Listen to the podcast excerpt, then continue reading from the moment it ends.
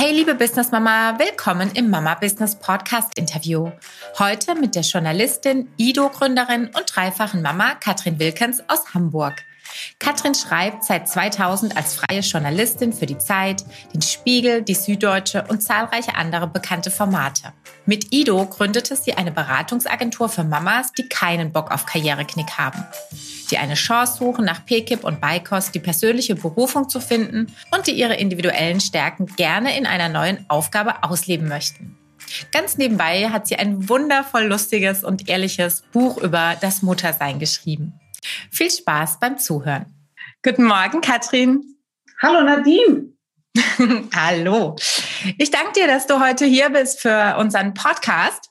Wir sprechen ein bisschen ähm, über dich als Person, über dein Buch, über ähm, dein Unternehmen oder deine, deine Aufgabe, die du dir ähm, für andere Mamas quasi gegeben hast. Und ich würde vorschlagen, stell dich doch einfach mal kurz vor. Ich bin auf dich äh, aufmerksam geworden über dein Buch äh, Mutterschaft sehr zu empfehlen. Und ähm, berichte mal, wie kamst du dorthin, wo du jetzt bist und wo kommst du her? Herkommen tue ich aus Bremen, aber das hat tatsächlich mit der Idee und mit Ido gar nicht viel zu tun. Ich bin dreifache Mutter, fast 50 Jahre. Die Kinder sind aus dem allergrößten raus, aber als sie so eins, drei, fünf waren, hatte ich das Problem, dass wahrscheinlich ganz viele Mütter haben der alte Job ging nicht mehr so. Ich war Journalistin, auch ganz viel auf Reisen und ich näherte mich so immer mehr den Spargelrezepten an. Das heißt, ich bekam immer mehr Aufgaben, die eigentlich am Schreibtisch zu erledigen waren. Und das war natürlich war so mittelmäßig langweilig, bis fürchterlich langweilig. Und dann habe ich mir mit einer Kollegin zusammen überlegt, welche, ja, welche Arbeiten können Journalisten eigentlich sehr gut, welche Fähigkeiten haben die. Die können sehr gut eine Geschichte erfassen, auch erkennen. Die können ganz gut nachfragen, kritisch nachfragen. Die können so eine Schraubendrehung weitermachen. Nichts anderes machen wir eigentlich auch bei IDO, bei einem Berufsprofiling, das jungen Frauen nach der Babypause einen neuen Job sucht. Das heißt konkret, wir löchern einen Tag lang mit ganz verrückten Fragen. Ähm, zum Teil sind es so ähm, nachvollziehbare Fragen, wie viele Stunden wollen Sie arbeiten, wie viel äh, Geld müssen Sie verdienen, damit das im Familiensystem stabil bleibt. Aber mhm. dann könnte man auch ganz andere Fragen stellen, wie, verreisen Sie gerne oder mh, hm, was hat Corona mit Ihnen gemacht oder ähm, worüber können Sie sich mit Ihrem Mann so richtig, richtig in die Wolle kriegen. Also wenn ich mal den Ehestreit jetzt nehmen würde, jemand, der mir erzählt, oh, also die Zahnpastatube nervt mich und dass die Vanillegipfel nicht korrekt sind, das nervt mich wahnsinnig und dass wir ähm, manchmal einfach ins Auto steigen, äh, ohne uns die Schuhe abgetreten äh, zu haben. Da sieht man, das ist jemand, der sehr im Kleinen denkt und da auch in, in Details äh, nicht unbedingt versessen ist, aber der darauf ein gutes Auge hat. Und wenn jemand sagt, boah, ich kann mich mit dem politisch so richtig in die Wolle kriegen, weil wir haben da unterschiedliche äh, Strömungen. Ich finde, wir müssen mehr für den Klimaschutz tun. Und er findet, na, dann ist das einer, der eher den Blick oben drauf hat. Und so nähert man sich Schrittchen für Schrittchen an dem Tag über ganz viele Fragen an, um einen Beruf zu finden, der im besten Fall nicht nur passend ist, sondern auch noch Spaß macht. Das bedeutet, ihr habt eine, ähm, eine kleine Agentur gegründet, also ihr habt eine Art Büro. So, so bin ich auch auf dich gestoßen, beziehungsweise mein Mann hat das entdeckt in Hamburg, als er dort war und schickte mir ein Foto und meinte, guck dir das mal an, Nadine, das passt total zum Mama-Business. Ähm, ihr, ihr, ihr seid dort zur Beratung vor Ort mit hauptsächlich Müttern oder generell Frauen? Ja, es ähm, kommen auch zunehmend Männer. Ja, echt sehr gut. Siehst du, aber das ist, das ist super. Dann spricht sich einfach auch rum. Auch, äh, gilt es auch für uns und dann sind wir ganz generös und sagen, ja, wir dürfen auch Männer. Kommen. Ausnahmsweise. Der Quotenmann. Also wir haben ein, eine, tatsächlich drei kleine Agenturräume Ach, okay. in einer gemütlichen Küche und da treffen wir uns jeden Morgen um, um neun und haben erstmal so ein bisschen Team- und Lagebesprechung. Wer kommt denn jetzt? Und wie bereiten wir uns vor? Was haben wir beide schon? Weil wir immer zu zweit beraten, äh, nicht mhm. alleine, sondern wie beraten wir uns gegenseitig? Mhm. stärken uns in diesem, in diesem Dreiergespann. Mhm. Heißt, die, die Mamas werden auf euch, auf euch aufmerksam in der Situation meistens oder in welcher Situation sind die meistens? Oft Elternzeit und so ein bisschen lost, wohlwissend, also so ein bisschen wie es bei mir am Anfang auch war, vielleicht erfolgreich gewesen. Man weiß genau, in den Job will man eigentlich gar nicht zurück, weil man hat eben ein Kind und möchte auch ein bisschen mehr zu Hause sein. Oder sind es eher welche, die schon nicht bös gesagt in der zweiten Lebenshälfte sind und sich quasi nochmal verwirklichen wollen? Ich. Genau, so ganz alte total, Frauen wie du. Das ist total unterschiedlich. Es gibt welche, die, die sind schwanger und sagen, in einem okay. Vierteljahr ähm, werde ich mein Kind kriegen und ich hätte das gerne noch vorher eingetütet, dass ich weiß, worauf ich mich danach stürzen kann, weil ich genau weiß, in dem Beruf bin ich nicht mehr. Ich fand den vorher nicht so mhm. toll. So, das sind aber wirklich nur, sagen wir, fünf Prozent aller Kunden. Mhm. Die meisten kommen am Ende der Baby und, und äh, der Elternzeit und sagen, es muss doch noch was anderes geben, für das ich brenne. Viele mhm. kommen dann auch, wenn ja so die Kindergarten, Grundschulzeit sich nähert und die sagen, jetzt muss ich irgendwie auch mal wieder an mich denken, nachdem ich so viele Jahre immer nur mich um Andere und Anderes gekümmert habe. Mhm. Dann gibt es im Corona-Jahr ganz viele, die sagen, ich bin nicht mehr in der Branche, die so richtig geil ist. Also mhm. ähm, wir hatten neulich eine Getränkehändlerin, Getränke-Großhandel, die sagte, das hätte mir vor einem Jahr auch keiner prophezeit, dass das richtig gerade mal scheiße ist, weil ich Gastronomie mhm. beliefer. Ja. Also, ja. Du hast mir erzählt, dein Mann ist Pilot, also mhm. Tourismus und Luftfahrtbranche ist ja im Moment auch nicht so richtig super. Und die wären vor einem Jahr noch so bombenfest gewesen. Ja. So, also ähm, Corona-Betroffene haben wir tatsächlich auch. Und dann gibt es noch eine ganz kleine Sparte von äh, Frauen, die sagen, such mir doch etwas, was ich mit in die Rente hinüber retten kann. Mhm. Spannend, total spannend. Und erfahrungsgemäß gehen die bestimmt öfter auch in tendenziell andere Richtungen, als sie vorher waren, oder? Also so prozentual. Entwickeln die sich oft weiter oder ist es wirklich auch so ein harter Cut, ganz andere Schiene? Ja, das klingt echt, äh, klingt immer toll, wenn man das erzählt von, von der jungen Ärztin, die jetzt Bestatterin wurde und ähm, also von den ganz, ganz anderen Berufen.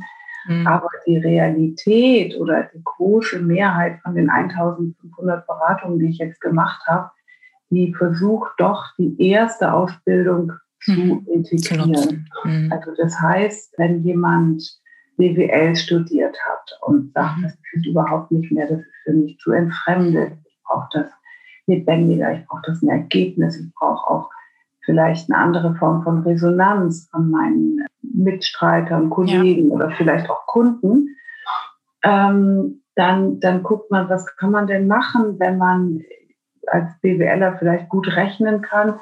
Vielleicht, vielleicht wären dann die MINT-Fächer tatsächlich nicht so schlecht und der Quereinstieg mhm. in die Mathematik und in den, für Mathelehrer. Mhm. Aber äh, wir versuchen, die erste Ausbildung zu integrieren, einfach damit man das auch nicht als womöglich gar als Scheitern empfindet. Ich habe mich am Anfang für was Falsches entschieden. Mhm. Weil ich glaube, alles ist irgendwie für etwas gut und auch die erste Ausbildung, die man, in die man oft so reingestolpert ist, ist ja uns ja, auch nicht anders gegangen. Total. Die hat irgendwas Gutes. Mhm. Ich fand das wahnsinnig spannend in deinem Buch dass es wirklich, also wie tief ihr geht mit euren Fragen und wie sehr ihr dadurch auch Bereiche rauskitzelt, an die man oft gar nicht denkt oder wirklich nochmal was vorholt, was vielleicht aus dem, aus dem Studium wichtig für mich war, was ich aber so gar nicht mehr irgendwie auf dem Schirm hatte. Lach jetzt nicht, wirklich am Ende deines Buches, ich glaube, es hat vor zwei Tagen habe ich es fertig gelesen, Hast du noch mal ganz explizit jetzt nein nein ich bin noch nicht ich, ich rede jetzt nur über meine ich rede jetzt nur über meine über meine Fantasie da ist noch nichts in, in die Praxis umgesetzt aber es hat tatsächlich mir so einen Arschtritt in eine Richtung gegeben, den ich äh, spannend finde und sehr lange begraben hatte in der Schublade. Und zwar in Richtung Promotion. Du endest mit dem klassischen, was heißt klassisch leider ist es ja noch nicht wirklich ähm, bei allen auf dem Tisch mit dem Thema in Richtung Altersarmut der Frau, einfach diese finanzielle, bei uns sagt man Dappigkeit wir sind wahnsinnig gebildet, aber irgendwie in die Richtung machen wir die Augen zu. Und ähm, dein Buch ist im Vergleich zu denen, die ich sonst gelesen habe, die über Elternschaft sprechen, die über wie fühle ich mich als Mutter reden, ist dahin sehr viel, ja, ich würde es mal wissenschaftlich fundierter nennen. Die anderen sind eher immer so ein bisschen in die, ja, ich erzähle halt jetzt aus meinem Mami-Leben oder in die, ich werde Berater, Coach, Trainer Welt. Das ist einfach ein anderer, eine andere Art zu schreiben. Und dieses fokussiertere und erarbeitetere Vorgehen hat mich wieder wahnsinnig erinnert an, mein, an meine Studienzeit, also auch so schöne Fußnoten zu finden. Und ich habe wirklich schon lange nicht mehr mit dem Gedanken gespielt. Wenn du Fußnoten sagst, dann kauft doch kein Schwein das Buch, Mann. Ja, natürlich, ich bin voll bei dir. Ja, ja, das denke ich mir, aber trotzdem, ich, ich, das sage ich nachher, was ich jetzt gerade dachte. Nein, was ich damit sagen wollte, war wirklich, dass es so, so einen Anstoß mir gegeben hat und ich danach eine, eine Unidozentin, die ich kenne und eine Professorin angeschrieben habe, um zu klären, was die Voraussetzungen sind zum Promovieren. Ähm, was ich wirklich so völlig, völlig aus meinem Arbeitsleben die letzten knapp 15 Jahre verdrängt hatte. Während dem Studium am Ende dachte ich, das war eigentlich mein Ziel, aber ich habe an der Berufsakademie studiert, da kannst du nicht einfach weitermachen, ähm, beziehungsweise wollte ich weiter arbeiten, weil das war 50-50 Arbeit und äh, Studium. Und dann war ich halt in dieser Arbeitswelt und fand es gut und das hat mir Spaß gemacht und es macht mir immer noch Spaß. Aber wieder dieses Türchen irgendwie nochmal aufzuschließen und zu gucken, vielleicht gibt es ja einen Weg, das mitlaufen zu lassen. Wenn es soweit ist, melde ich mich nochmal bei dir. Ja. Ich wollte nur sagen, das gab mir irgendwie den Anstoß. Rentengeld äh, eintrinken. Tatsächlich ist das so einer der Aspekte, wo ich richtig, richtig wütend werde, weil ja. ich finde, dass da noch so wahnsinnig viel falsch und ungerecht läuft. Ich bin gar nicht so wahnsinnig hardcore feministisch, dass ich denke, alles muss gleich aufgeteilt werden. Man muss das gleiche Geld verdienen, man muss die Hausarbeit aufteilen, man muss die Kindererziehung aufteilen. Wenn das genau 50-50 ist, gibt es auch einen ganz großen, riesigen Reibungsverlust durch diese vielen Abstimmungen. Hm. So, was ich aber eine himmelschreiende Ungerechtigkeit finde, und da könnte ich nachts um drei darüber Vorträge halten, das ist es, wenn Frauen immer noch die Hälfte der Rente kriegen. Hm. Die Hälfte der Rente nicht etwa dafür, dass sie die Hälfte der Arbeit hatten, so, sondern einfach nur, dass sie so viel Arbeit gemacht haben, Care-Arbeit, für die sie nicht bezahlt werden. Und deswegen ähm, finde ich es total wichtig, dass man immer wieder ganz penetrant und nervtötend darüber redet. Am besten, dass die Frauen ähm, kurz vor der Eheschließung einen Aufklärungsbogen unterzeichnen. Total. Meistens, wenn man heiratet, so war das bei mir, kommen beide aus äh, gut verdienenden akademischen Berufen. Ja. Und keiner hatte irgendwie das Gefühl, den anderen zu übervorteilen oder übervorteilt zu werden. So, und dann ähm, bekam ich nach drei Jahren ein, ein, Kind. Das war ja auch total gewollt und total schön. Ich habe aufgehört zu arbeiten. Mhm. Naja, als Journalistin habe ich ein bisschen weitergearbeitet, aber für Rentenansprüche nicht nennenswert, abge, nennenswert gearbeitet. So mein Mann konnte und kann nie mit Geld umgehen. Deswegen sagte der immer, ja, mach, mach du das mit dem Geld und kümmere dich mal um, um die Finanzen. So bin ich da auch ein bisschen reingerutscht und habe mich immer mehr reingelesen, wie unfassbar kriminell niedrig mhm. Frauen in der Rente bezahlt werden. Und ähm, wir haben das anders gelöst, aber ich fände es einfach total gerecht, wenn die Männer den Frauen eine Art Rentenausgleich zahlen für die Jahre, wo sie die Kinder betüdeln und nachmittags mhm. Kuh der Bär leben und äh, danach noch irgendwie äh, Knetkackhäufchen formen und ganz zum Schluss noch eine gesunde Vollkorn-Dinkel-Pizza in den Ofen schieben. Du hast recht, du hast mir im Vorgespräch gesagt, dann kommt irgendwann auch noch der Bereich, sich um die Eltern und vielleicht mhm. auch Schwiegereltern zu kümmern. Das ist ein weiterer Bereich, wo Frauen, wo wir Frauen kein Geld kriegen. Ja. Ist ja auch ein bisschen schwierig zu sagen, Mama, ich komme gerne und kaufe genau. in der Woche ein, aber könntest du mir dafür einen Rentenausgleich zahlen? Macht kein Mensch. So. Das heißt aber, das, was alle machen können, ist tatsächlich, sich mal mit dem Partner hinzusetzen und die eigene Finanzlücke auszurechnen. Wenn man das selber nicht kann, helfen unabhängige Finanzberater dabei total gerne, also welche, die pro Stunde bezahlt werden. Mm, und dann kann man mal einfach sehen, äh, wie weit komme ich denn mit meinen durchschnittlich in Westdeutschland gezahlten 600 Euro Rente? Ich würde mal vermuten, da hat man heute noch nicht mal die Miete drin. Richtig. Eine ganz kleine Wohnung nicht. Weil Richtig. wir müssen ja rechnen, das ist inflationär in 20, 30 Jahren erst. Das ist ein, ein Mega-Thema, muss ich auch gestehen. Ich bin, also ich habe das Mama-Business so aufgebaut, dass ich so eine Business-Seite habe, die wirklich ganz klar Mütter, ich sag mal, technisch unterstützt, in die Selbstständigkeit zu kommen, zusammen mit einem Anwalt, eher so die klassischen Themen, die halt am Anfang kommen. Und dann eben diese, über den Podcast kam ich auf diese, ich nenne es jetzt mal Self-Care-Seite, auch wenn ich es als Begriff ein bisschen strange finde, weil die Männer machen einfach Self-Care, die nennen es nicht so. Wenn die Bock haben, äh, sich zu entspannen, entspannen die sich. Ähm, und über diese Self-Care-Seite und über viele Interviews, die ich jetzt so im letzten halben Jahr hatte, habe ich mich wirklich intensiver mit diesem Thema befasst, weil auch einige dabei waren, die sich um dieses Money-Mindset-Thema äh, drehen und kümmern. Und ich, ich muss gestehen, ich habe mich auch bewusst wirklich nicht damit ähm, beschäftigt. Klar, wie du sagst, in dem Moment, wo du, wo du heiratest, wo du startest und das relativ äh, gleichberechtigt alles war, ist vielleicht noch das Thema Ehevertrag in irgendeiner Weise. Warte mal kurz. Das ist der typische Klassiker. Ähm, mein Sohn fängt gerade an zu hämmern. Ich, glaub, ja, ich, ich höre nicht, aber ja, klar. Ja, Na klar. So, Oscar, schneiden wir einfach nicht raus. Ihr wartet kurz. Ich habe ein Interview. Muss das Hämmern gerade sein? Ja, danke. Wenn es die Kinder nicht sind, ist eine Baustelle. die kann man nicht ausstellen. Wenn es die Kinder nicht sind, ist meistens eine Baustelle. Das letzte ja, Mal eine Baustelle drauf. Das Tolle, die Kinder kann man ja ausschalten. Ja, eben, das ist super. Genau. Nee, was ich gerade sagen wollte, war da tatsächlich, dass obwohl wir beide, also mein Mann und ich, ein sehr offenes Verhältnis immer hatten und auch über alles reden, war das nicht akut, ich sag mal, auf der Agenda, weil ich es auch nicht für mich auf dem Schirm hatte. Zu tun hat. Also mir sagte meine Kundin, ich bin nicht mehr richtig fuckable für meinen Mann, wenn ich zu mhm. sehr in die Gelddinge mhm. eintauche. Mhm. Mir sagte eine andere, ich fühle mich so ein bisschen nuttig, wenn ich mich bezahlen lasse für das, was mhm. ja eigentlich Natur ist, nämlich mich um den mhm. Nachwuchs zu kümmern. Und mir sagte eine dritte, hä, aber dafür habe ich doch nicht studiert, dass ich jetzt irgendwie um Almosen bitten muss. Und mhm. diese Gemengelage aus ja. fuckable, ähm, Nutte und Almosen, die beschreibt, glaube ich, ja. ganz gut, warum das für Frauen so schwierig ist. Ähm, ja.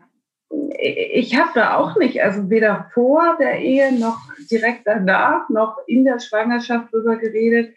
Die Journalisten haben es immer ein bisschen gut, die können ganz viel noch nebenbei machen, auch mit einem kleinen mhm. Kind. Deswegen finde ich ja das angemessen, dass man das irgendwie tatsächlich neutral, allparteilich vor der Ehe beratschlagen muss. Also mh, wie so eine Art Rentenausgleichsformel. Wenn wir ein Kind kriegen und ich so und so viele Jahre zu Hause bleibe, dann zahlst du mir mit deinem jetzigen äh, Gehalt prognostiziert Summe X auf ein Konto, das ich auch nicht für den täglichen Bedarf benutzen ja. werde und darf, sondern dass ich wirklich konservativ anlegen werde, sodass ein ganz kleines Stück meine Altersarmut abgesichert, abgemildert wird. Total. Total. Wie gesagt, das war jetzt wirklich erst so die letzten Monate, dass ich mich damit so aktiv befasst habe, weil ich auch immer aus diesem, du hast ja studiert, ich habe mehr verdient als mein Mann, bevor das Kind auf die Welt kam. Ich habe diesen eigenen Anspruch dass ich gesagt habe, ich, egal wie, ich kann das selber tragen, egal wie. Und dann eben Elternzeit, ich an mein Erspartes gegangen und irgendwann gedacht so, das, nee, nee, das geht ja gar nicht. Und gesagt, du Schatz, das geht so nicht mehr. Also sorry, Haushaltskonto, das muss anders funktionieren. Ohne Probleme. Das ist ja, aber man muss es halt ansprechen und man muss dann auch sich einen Lösungsweg überlegen, wie du sagst, der hinten raus schlauer ist, weil wir haben das natürlich auch nur, ich sag mal, akut justiert dass es für den Alltag funktionierte, bis ich wieder angefangen habe zu arbeiten, mehr zu verdienen, irgendwie mich zu beteiligen. Ähm, aber es ist wieder nicht langfristig. Es muss hinten raus definitiv also eine Lösung geben, mit der wir später gut leben können. Geht jetzt nicht mal darum, dass die eher auseinandergehen muss oder die Partnerschaft. Äh, das, keine Ahnung, morgen kann einer sterben, ist auch nicht toll, muss auch irgendwie geregelt sein. Wenn ich nicht verheiratet bin, noch mehr. Bin voll bei dir. Ja, also das ich, muss gar nicht so dramatisch sein. Also ähm, mein Mann ist vor drei Jahren so krank geworden, dass er nicht ähm, verdienen kann, nicht mehr arbeiten mhm. kann und dass ich Alleinverdiener bin. Mhm. Da sitzt man ganz schnell da und denkt, ach du große Scheiße, was macht denn ja, jetzt ohne, ohne Geld und Altersvorsorge? Das heißt, und ich weiß das von meiner Mutter zum Beispiel auch, die hätte sich eher auf die Lippen gebissen, als ja. Kinder irgendwie um Geld ja. zu fragen für ein Treppenlift. Niemals. Ja. So, und dann kommt ja noch statistisch dazu, das ist echt auch gemein, aber die, die Männer haben ja immer so ein kostenloses Taxi zum Arzt, weil die Frauen jünger sind und, und länger leben. Das heißt, äh, wir werden dann irgendwann da sitzen und denken, oh, ich würde schon gerne zum Hausarzt, aber wie komme ich da hin, verdammte Axt? Mhm. Also ähm, meine Kinder finden das Thema so unfassbar überrepräsentiert am ja. Abendbrottisch, dass die schon immer sagen, Glaube ich. Können wir bitte, können wir bitte ein über essen ohne Rente? Einmal Käsebrot ohne Rente, bitte. Aber ich hoffe, ich hoffe, ähm, dass sich tatsächlich die nächste Generation, die da mit unseren Lütten daran wächst, dass die sich so ein bisschen tabufreier und tabuloser ja. damit auseinandersetzt. Ja, ich denke auch, wir sind so tabulos in alle anderen Richtungen. Also wirklich, es gibt ja genug, die, keine Ahnung, auf ihr Buchcover die Papaya machen, die halt aussieht wie eine Scheide. Und das ist dann alles fein. Aber die Dinge, die ja eigentlich elementar wichtig sind, die sind wirklich, weil sie halt so unsexy sind wahrscheinlich. Sex sells, ne? Das andere ist wieder irgendwie. Oh. Naja, das geht in die Richtung, was ich sagte mit diesem, ich bin dann unfuckable. Also ja. ähm, vielleicht ist das ganz, ganz tief verankert, dass man äh, Frauen mit Geld nicht mit, mit, mit Attraktivität gleichsetzt, wobei das ja jahrhundertelang immer so war, dass die Frauen das Haushaltsgeld verwaltet mhm. haben und das auch sehr, sehr gut hingekriegt mhm. haben, deutlich besser als die Männer. Und ich glaube, es gibt auch gute Studien inzwischen, äh, die gut nach, nachweisen, dass Frauen viel geschickte Aktien anlegen, weil sie nicht ganz so risikoavers sind. Mhm. Ja, das ist echt spannend. Würdest du denn im Moment sagen, dass die Job-Profiling-Aufgabe dominanter ist als dein Schreiben? Also du schreibst ja jetzt nicht nur Bücher, du bist ja normalerweise, ich sag mal, klassisch als Journalistin für nicht ganz unbekannte Formate unterwegs. Machst du das noch im ungefähr gleichen Verhältnis oder ist Ido Nein. wirklich das große Baby? ist äh, Ido das große Baby. Das hat aber auch ein bisschen mit dem allgemeinen kulturellen Niedergang des Journalismus zu tun. Also dass das auch in Corona-Zeiten mhm. für freie Journalisten ganz hart war. Mhm. Ich habe aber vorher schon ganz viel ähm, diese Beratung gemacht und habe mich da reingestürzt. Du hast gesagt vorhin, wie das vierte Baby, so ein bisschen ist das so. Und ich finde das immer noch diese unmittelbare Resonanz, wenn jemand äh, am Ende des Tages zu mir sagt, das ist komisch, dass Sie mir das vorschlagen. Genau dasselbe hat mir mein Mann auch schon mal vor fünf Jahren ja, gesagt. Von dem möchte man es nicht hören. Naja, und man denkt, okay, dann lagen wir nicht so ganz falsch. Ja. Ähm, das ist tatsächlich etwas, was der Journalismus in dieser Unmittelbarkeit kaum bieten kann. Und deswegen finde ich das immer noch so toll, weil das, weil das mhm. jeden Tag so eine Wundertüte ist, die reinspaziert kommt. Wir wissen ja, ganz wenig Sachen von den Frauen, außer dem klassischen Lebenslauf und ein paar Fragen, die die uns beantwortet haben.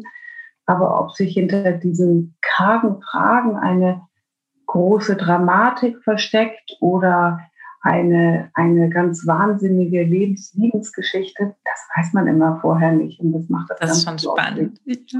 Ja, das stelle ich mir total toll vor. Ich merke das jetzt dadurch, dass ich ja auch mit den Podcasts sehr viel mit Menschen wieder zu tun habe, dass es einfach total bereichernd, weil eben immer mal wieder kommt auch für einen selber ja irgendeine Idee, irgendeine Anregung, irgendein Hinweis, den man in seinen Alltag einfließen lassen kann. Das finde ich unheimlich ja. bereichernd im Vergleich zu diesem, ich arbeite im stillen Kämmerlein für mich und habe vielleicht mal irgendwie irgendwelche Kollegen oder was am Ohr. Aber das ist nicht so horizont erweiternd, sage ich mal, wie dieses intensive Miteinander über verschiedenste Themen sprechen. Also ich, ich glaube tatsächlich ist das so, jede gute Beratung, die wir machen, ähm, hat automatisch mindestens ein oder zwei oder 17 Aspekte, äh, bei denen wir selber etwas gelernt haben. Ohne geht mhm. das gar nicht. Das ist total toll. Ich gehe nochmal ein bisschen zurück, nicht auf das äh, Altersarmutsthema, aber trotzdem, du, du sprichst ja auch schon sehr klar über ähm, das Thema Finanzen oder so typische Pain Points, die du auch nennst, sind ja wirklich dieser, äh, dieser Gender Gap in jeglicher Hinsicht. Mich würde deine persönliche Meinung mal interessieren. Ich hatte immer, ich tue mich ein bisschen schwer, auch mit dem Thema Frauenquote, was ja wieder ganz laut und ich sag mal aktiviert, Häkchen dran wurde. Ähm, weil ich aus meiner eigenen Geschichte heraus immer das Gefühl hatte, ich bin sehr gleichberechtigt mit den anderen, mit den Männern, mit den, bei uns sind viele Italiener und Türken um mich herum gewesen. Wir hatten alle die gleiche Chance, ich sage es mal, zu studieren und uns den Beruf auszusuchen, den wir alle wollten. Ich hatte nicht das Gefühl, dass vor dem Kind wohl bemerkt, ähm, ich in irgendeiner Weise eine einen Schubs gebraucht hätte oder eine, ein, eine staatliche Unterstützung, dass ich danach einen guten Job finde geht es doch ein bisschen in Richtung, findest du Frauenquote gut oder schlecht, glaube ich. Sag mir mal deine Meinung dazu vor dem Kind und vielleicht nach dem Kind, was die, was die Chancen angeht für, so wie, wie es bei dir auch war, für dich als Frau. Weil ja, ich habe mich sehr gewehrt immer dagegen. Da habe ich keinen Meinungswechsel. Also ich fand die Quote vorher sinnvoll und hinterher auch. Und zwar aus folgendem Grund, weil einfach ähm, da eine größere mediale Öffentlichkeit immer wieder drüber redet. Mhm. Und weil es ähm, durch ein permanentes Drüberreden in öffentlichen Diskurs kommt. Natürlich ist es blöd für viele Unternehmen, die tatsächlich qualifizierte Männer hätten und ja. verzweifelt nach Frauen suchen. Da würde ich aber einen Tick mittelfristiger denken und einfach sagen, naja, vielleicht ist in der nächsten Generation in 20 Jahren das überhaupt kein Thema mehr weil ähm, das vielleicht per Gesetz verankert ist, dass Männer und Frauen das Recht haben, beide 30 Stunden zu arbeiten und so, dass man ähm, diese Teilzeitfallenproblematik so ein bisschen umgeht. Also mhm. ich wäre für Tandemjobs, ich wäre für die Frauenquote, ich wäre für tatsächlich alles, was es den Frauen ermöglicht, für die Altersvorsorge vorzusorgen und sich abzusichern. Hm, dieser Gender Pay Gap, der ist gar nicht bereinigt so wahnsinnig viel. Also ich glaube, die offiziellen Zahlen sind immer 21. Wenn man das aber bereinigt sich anguckt, sind es nur noch 6 Prozent. Immer noch zu viel, ja, aber das finde ich nicht das große Problem.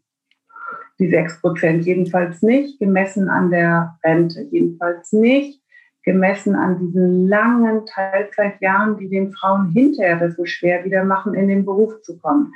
Wir hatten neulich einen äh, HRler von einer ganz großen äh, Organisation, sag ich mal. Ähm, und es war ein wahnsinnig netter Mann. Und den habe ich gefragt, nach wie vielen Jahren äh, ist denn in, in deinen Augen jemand raus aus dem Job? Und der sagte, strahlte mich an und sagte, nach fünf Jahren. Wer fünf Jahre nicht arbeitet, der kann noch erwerbstätig sein, aber erst aus dem beruflichen Kontext draußen. Und ich dachte, krass, fünf Jahre, mhm. ey, das sind zwei Kinder. Ja, genau. Mhm. Ich muss jetzt nicht dazu sagen, dass er selber keine Kinder hat. Und selbst wenn, wäre es sehr wahrscheinlich die Frau zu Hause. Und, äh, und Mann, ja.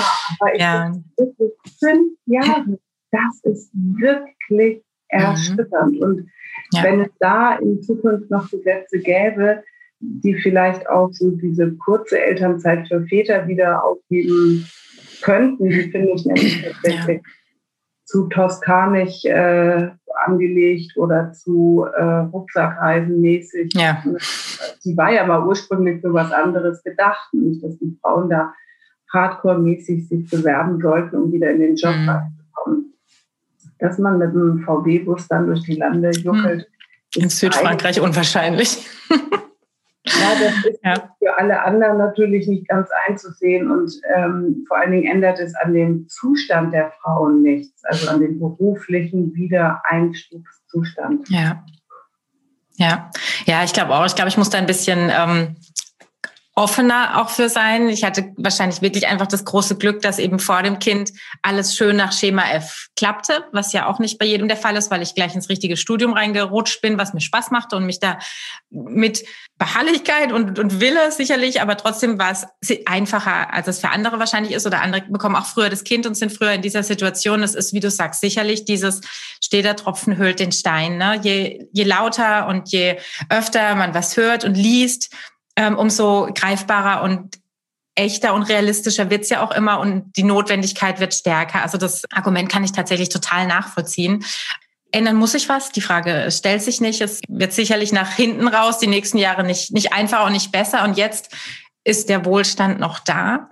Ähm, und es, es wäre ja auch wirklich nicht unmöglich zu sagen, ähm, nicht nur was in Richtung Ausgleich zu tun, sondern auch in, in Richtung ganz klassisch Sparen zu tun. Also es ist ja trotzdem so, dass wirklich, wir, meine Generation hat ja eigentlich fast alles, würde ich jetzt mal behaupten, zumindest in dem groben Umfeld, die jetzt bei uns nicht alle aus der gleichen, gleichen Bildungsschicht sind. Trotz allem, die haben alles, alles.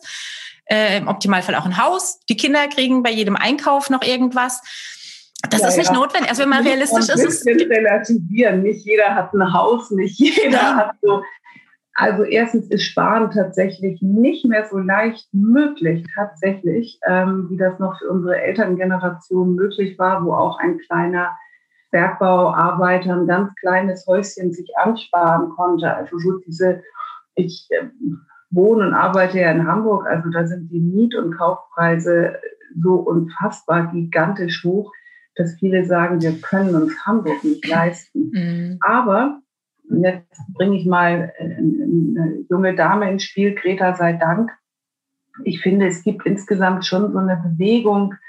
Mhm. Äh, meine Kinder holen sich die Klamotten, die teuren Markenklamotten auch nur noch über einen Kleiderkreisel. Mhm. Und wenn wir einen äh, neuen Hamsterkäfig brauchen oder so, dann gehen wir zu eBay Kleinanzeigen. Also ich finde, es gibt schon so einen Kulturumschwung, äh, anders noch als vor 15, 15 Jahren, dass das eigentlich uncool ist, wenn man mhm. alles immer neu kauft. Mhm. So, dass das ja. schon fast wieder ein ganz klein bisschen Richtung Proll ist hm. sondern man äh, teilt sich das Auto in der Großstadt, wenn das geht, oder man, man äh, holt irgendwie so ein Carsharing-Programm oder äh, man hat ein, wir haben ein Bücherhäuschen vor der Straße stehen, mhm. wo heute Bücher tauschen. Ähm, es gibt Flohmärkte, die boomen in Deutschland. Mhm. Also man versucht tatsächlich, die Ressourcen ein bisschen durchzutauschen.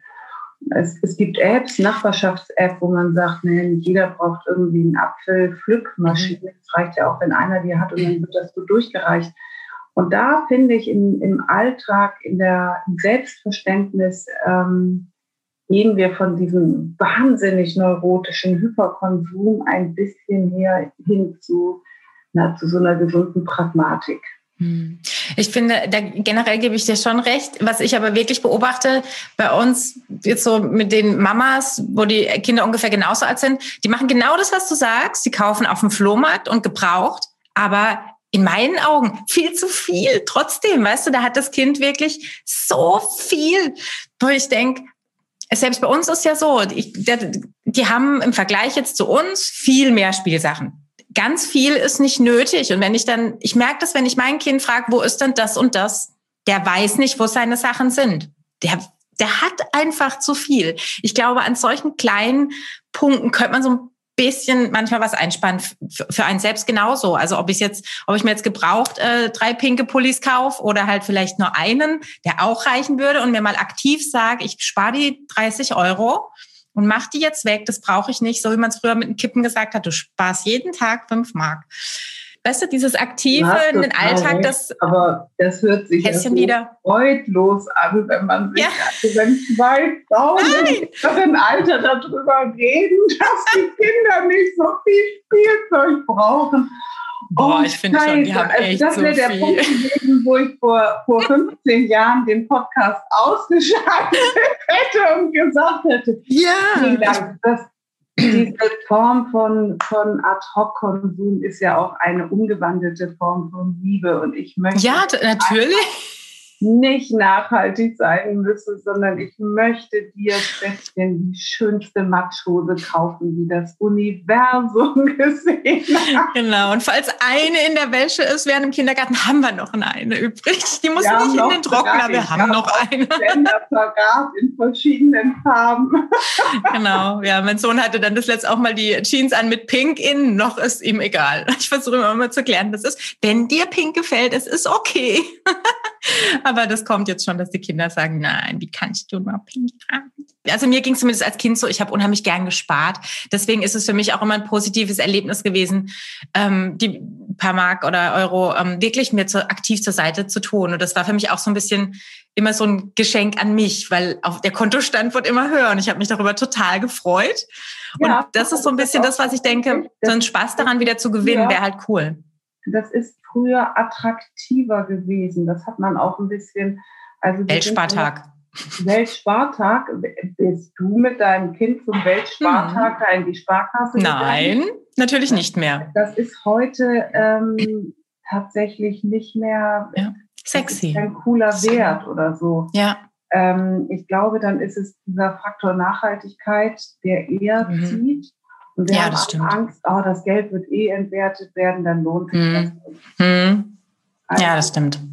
Braucht so ein bisschen, mir hat das neulich mal jemand gesagt, die Deutschen sind Minus-Weltmeister im Klugsparen. Das fand ich ganz interessant. Also alle anderen Länder ähm, oh. geschickter in dem, was ja. sie verdienen, auch nachhaltig ja. anzulegen. Und dann dachte ich, ja, komisch. Eigentlich ähm, kommen wir ja aus einer anderen Tradition. So. Mhm. Ja, das, wir kommen halt aus diesem klassischen Sparen, weil früher musste wirklich nur auf ein Konto legen und es wurde mehr. Das ist ja jetzt nicht mehr. Jetzt geht es ja eher darum, traue ich mich in diese Fondsaktienwelt, Sparplan-Thematik rein? Und diese, das ist wieder dieses, es lernt uns ja, es lehrt uns keiner. Wir kriegen ja dieses Handling nie beigebracht, wenn man es nicht jetzt in der Familie irgendwie aktiv hat. Ähm, das wie mit allem. Ich glaube wirklich, das sind alles halt Themen, die musst du vorne irgendwo ansetzen und deinen Kindern mitgeben. Oder sie sind genau in der gleichen Situation und stehen da. Für mich war das undenkbar, irgendein ein riskantes Konto zu haben, weil ich es so gelernt habe. Es gibt nur Sparen, Geld drauflegen, es wird mehr was anderes gab es nicht. Alles andere ist viel zu riskant. Und das hat sich bei mir brutal verankert, bis irgendwann das Thema wurde im Freundeskreis, mein Mann und so, ähm, und ich mich damit befasst habe. Aber ja, wie mit allem, wenn man es halt nicht beigebracht bekommt und gutes Gefühl dem gegenüber entwickeln kann, ist, glaube ich, auch einfach schwer. Und die Deutschen sind da, glaube ich, sehr noch so ein bisschen vorgestern unterwegs. Auch wenn der Trend kommt und es mehr wurde, du lernst halt immer noch nicht von klein auf. Also klein in Anführungsstrichen. Ja, naja, und steckt halt Norbert Grün noch allen in den Knochen. Ähm, die Rente ist sicher, das ist sie ja auch sicher, aber halt nur in so ganz kleinen homöopathischen Dosen und deswegen, ja, Rentenvorsorge ist sicher, Sparen ist sinnvoll. Können wir wieder zu den spaßigeren Themen? Ja, Entschuldigung, das wäre, das wäre, ja, aber es ist tatsächlich, wie ihr merkt, uns beiden wichtig, weil es es betrifft uns ja alle. Mensch, tut was Mamas und auch nicht Mamas. Ja, ich möchte noch mal, ich möchte noch mal ein total dickes Lob aussprechen. Ich habe das noch nie gemacht. So plump zu sagen, kauf dieses Buch. Ich finde es total toll, Katrin. Deswegen ähm, habe ich mich auch echt gefreut, dass du zugesagt hattest. ähm, ich fand das unheimlich bereichernd, weil es eben nicht, ich glaube, ich habe am Anfang ähm, das Video noch nicht angehabt, sondern wir haben so geplauscht, ähm, weil das eben nicht auf, auf diesem normalen Moody-Niveau ist, was ich auch gerne lese und mag, wo viele Mütter eben über ihr bisher Erlebtes ähm, sprechen und über ihren Werdegang des Mutterseins und wie es danach weitergeht, sondern es ist einfach, es hat für mich mehr Hand und Fuß und beleuchtet mehr Aspekte und ist unheimlich unterhaltsam, weil diese Beispiele eurer, ähm, wie nennst du sie, Kundinnen, Klientinnen, Nee, Klienten nicht. Weil Patientinnen. Ich glaube, das dürfen ja nur ähm, Therapeuten und Steuerberater ja, oder so. Kann gut sein. Für uns sind das Kunden. Ja, genau. Was, was einfach für, für schöne Geschichten rund um die Kunden und in welche Richtungen man von euch eine Motivation Input bekommt, finde ich unheimlich ähm, erfrischend und ähm, auch erheiternd, weil du schreibst auch lustig. und authentisch, glaube ich. Es klingt sehr. Oh, made my day. Das ist ein ja, aber es ist total aus dem Herzen. mich fassen und sammeln. warte, willst du noch einen Dämpfer? Ich bin ja, ich bin ja manchmal so ein bisschen, ja. glaube ich, wie, wie du. Deine erste Frage oder deine zweite Frage am Telefon war ja dann, da hat man gemerkt, dass du aus dem Journalismus kommst. Wir, wir kamen am Telefon auch kurz auf dieses, ähm, auf dieses Thema eben Selbstständigkeit. Und ich glaube, deine erste Frage war dann ja, kannst du schon davon leben? So ganz plump und dreist, ne? Wo, wo jeder andere, glaube ich, sagt, okay, scheiße, ich glaube, mit der kann ich mich nicht unterhalten, die macht mich platt. Und natürlich trifft dich das in dem Moment, weil ich bin ja auch erst seit mh, hm, anderthalb, zwei Jahren jetzt selbstständig. Und B, ja, ich könnte es, aber noch nicht mit Mama-Business, weil das ja ein Projekt ist, was ich erst vor einem halben Jahr gestartet habe. Aber man kommt ja in diese, ich muss mich irgendwie rechtfertigen, Position. Eigentlich ist es total gut, was du machst, weil das genau, ja. Den Dämpfer, komm, ich will den Dämpfer hören. Ja, das, ja, ach so, der Dämpfer. Ach, siehst du, ich kann mich aufhören. Der Dämpfer ist das, Entschuldigung, wahrscheinlich kommt das gar nicht von dir. Es tut mir leid, wen ich jetzt damit äh, schockiere. Es passt farblich hervorragend zu mir und meine Branding.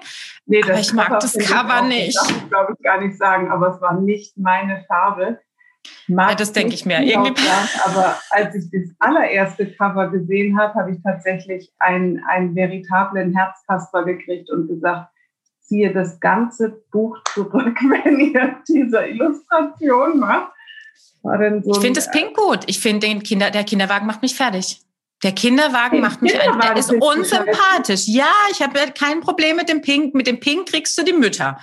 Aber ich tue mich so schwer mit diesem bösartigen Kinderwagen. Mein Mann hat es gesehen, ohne es zu lesen. Oder? Ja, das ist so ein Heimmaul. Das ist so unsympathisch. Du bist viel netter. Das, was du schreibst, ist viel netter. Das ist so ein bisschen, das Arschlochkind liegt da drin. So. Aber das so meine erste Es ist nicht das Kind, das nervt. Ja, ich weiß, dass es da steht. Aber du weißt, wie die Realität ist. Es steht im Regal die Subline ist noch klein, kann ich mit meinen 40 bald Jahren nicht mehr lesen auf zwei Meter. Und ich sehe ja nur das Cover im ersten Moment, wenn ich noch nicht weiß, dass ich dich suche. Und ehrlicherweise hätte ich es mir nicht gekauft wegen des Covers.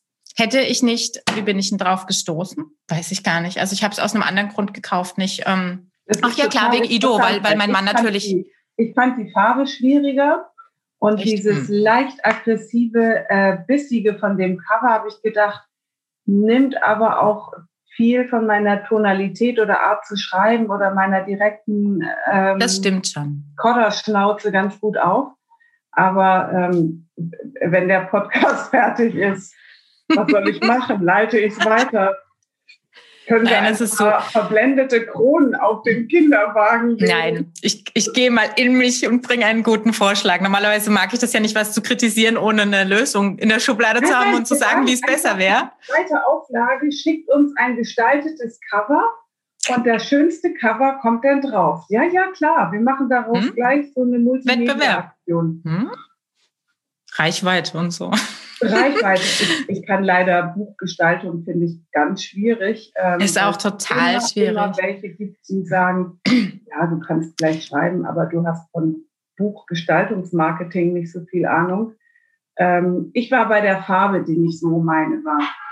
Ja, ja, zu dir persönlich. Ich glaube, zu der Zielgruppe schon.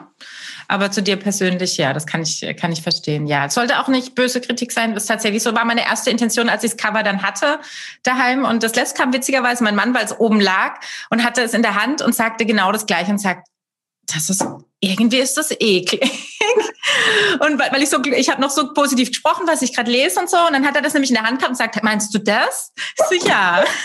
da habe ich gesagt, macht ja nichts draus. Mir ging vom Cover her. Aber die haben sich wirklich auch viel Mühe gegeben, dass ich jetzt gemacht das, Ja, tut mir leid, ich höre jetzt auch auf. Ich möchte wieder zurück zum Lob, weil der Inhalt ist gigantisch.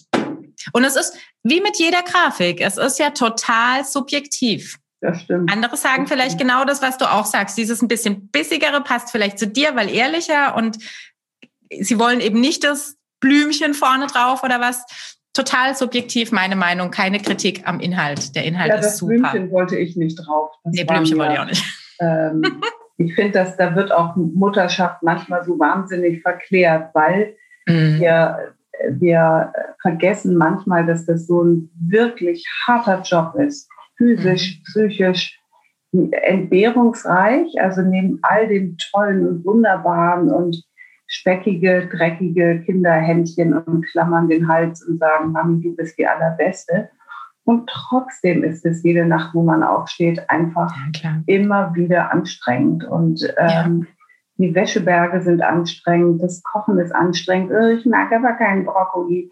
Hm. Den richtigen Sport für die Kinder zu finden, alles ist tatsächlich anstrengend und ähm, das muss man auch ab und zu mal würdigend herausstellen. So. Ja. Und daneben auch noch arbeiten zu müssen, äh, ist tatsächlich, finde ich, auch eine echte Hausnummer. Also so, es gibt ja. sicher Länder, Frankreich steht da ganz vorne dran, da wird von den Frauen noch viel mehr äh, erwartet, nämlich dass sie acht Wochen nach der Geburt auch bitte ja. in den Bleistiftrock wieder passen. Ja. Aber nicht ohne Grund äh, ist da ja auch die Schlafmittelgabe für Kleinkinder und Säuglinge die höchste in Europa.